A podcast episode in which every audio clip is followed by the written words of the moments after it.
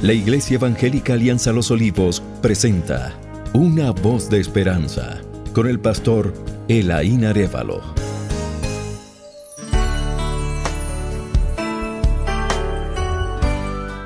Bienvenidos mis queridos oyentes.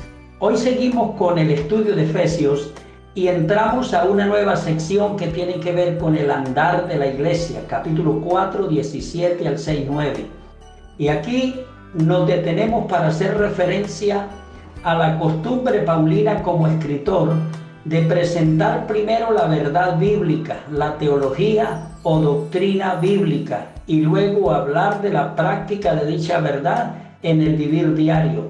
Pues hasta aquí hemos visto cómo él presenta la concepción de la iglesia, capítulo 1, la vida, regeneración y redención de la iglesia, capítulo 2, la revelación de la iglesia, capítulo 3, la unidad de la iglesia, capítulo 4, 1 al 16, y el andar de la iglesia, capítulo 4, 17 al 6, 9. Hoy nos centramos en el tema del andar de la iglesia, donde el apóstol Pablo nos dice que un verdadero creyente en Cristo es aquel que está comprometido con su nueva vida en Cristo los versos 17 al 32 de capítulo 4 nos narra eso. Y por eso, como está comprometido con Cristo y está en serio en su caminar con Él, primero anda conforme a la verdad que está en Jesús. Pues la narración bíblica nos dice, esto pues digo y requiero en el Señor, que ya no andéis como los otros gentiles que andan en la vanidad de su mente, teniendo el entendimiento entenebrecido, ajenos de la vida de Dios por la ignorancia que en ellos hay, por la dureza de su corazón, los cuales después que perdieron toda sensibilidad, se entregaron a la lascivia para cometer con avidez toda clase de impureza. Mas vosotros no habéis aprendido así a Cristo, si en verdad le habéis oído y habéis sido por él enseñados, conforme a la verdad que está en Jesús. Aquí se nos exhorta a andar conforme a la verdad que está en Jesús y no como los otros gentiles paganos que no han conocido a Dios y que primero ellos andan en la vanidad de su mente, según el verso 17.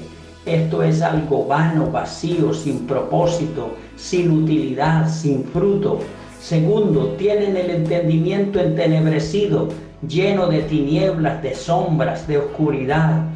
Tercero, son ajenos a la vida de Dios por dos razones. Por ignorancia, por no conocer o desconocer esa vida de Dios. Y segundo, por la dureza de su corazón. Esto es por incredulidad, teniendo un corazón de piedra, petrificado, duro, necio, estúpido, encallado, según el verso 19. Y dice ahí también que son ajenos a la vida de Dios.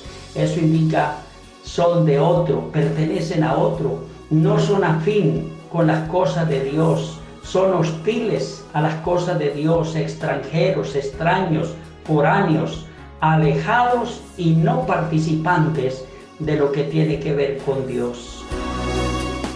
Cuarto, son insensibles tocante a lo bueno. Eso indica que no sienten piquiña, aflicción, no sienten remordimiento, no sienten nada en su vida. Quinto, están entregados ansiosamente a la lascivia y a la impureza. Lascivia es no continencia, es libertinaje sexual, desorden, disolución, nefanda, acciones abominables e impureza, algo no puro, no limpio, lujurioso, de origen incluso demoníaco.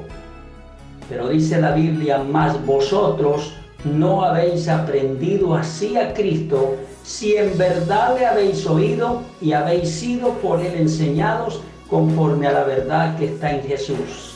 Pues los que hemos oído a Jesús, Hemos sido enseñados por Jesús, esto es que pertenecemos a la escuela de Jesús, que hemos sido educados, entrenados y formados por Jesús. y hemos aprendido a Jesús en su modelo de vida, vivimos conforme a la verdad que está en Jesús. Reflexión para hoy.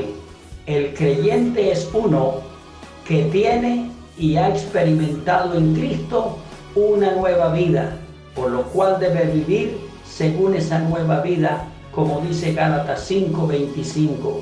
Si vivimos por el Espíritu, andemos también por el Espíritu. Que Dios te bendiga. Gracias por escuchar una voz de esperanza. Iglesia Alianza Los Olivos